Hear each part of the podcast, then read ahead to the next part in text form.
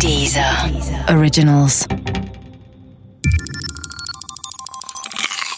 Wissensnacks.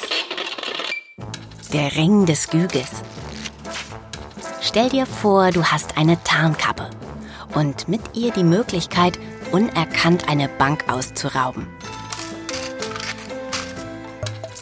Niemand könnte dich beobachten.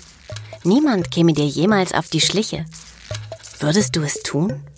Würdest du den Raub begehen? Genau das ist die Frage, die der Philosoph Platon schon vor etwa 2300 Jahren gestellt hat. Bei Platon geht es allerdings nicht um schnöden Bankraub, sondern um ein sagenumwobenes Königreich, in dem ein Hirte namens Gyges Karriere macht.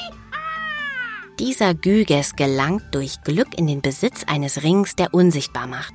Er erkennt sofort den Nutzen des Rings, lässt sich als Bote beim König anstellen, verführt die Königin und ermordet den alten König, um selbst König zu werden. Alles mit Hilfe des Rings, alles unerkannt.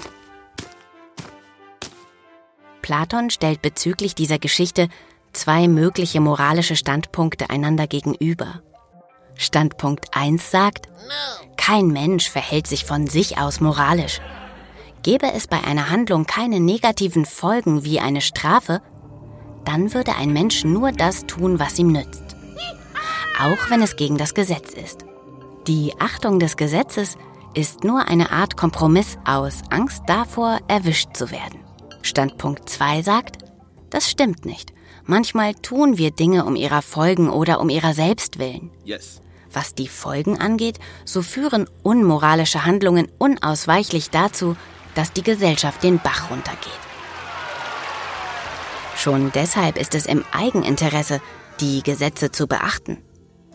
Und was die Moral selbst angeht, so finden wir moralische Handlungen oft von sich aus bewunderungswürdig, ganz unabhängig von ihrem Nutzen für uns. Die Selbstlosigkeit einer Mutter Teresa zum Beispiel bekommt von uns von sich aus Respekt. Für Platon ist dieser zweite Standpunkt der zweifellos richtige. Und wie ist das für dich? Vielleicht verstehst du sie beide, kannst dich aber nicht eindeutig für den Bankraub entscheiden? Oder du hast eine ganz andere Idee, zum Beispiel mit so einem Ring unerkannt nur Gutes zu tun? Darüber verliert Platon übrigens kein Wort.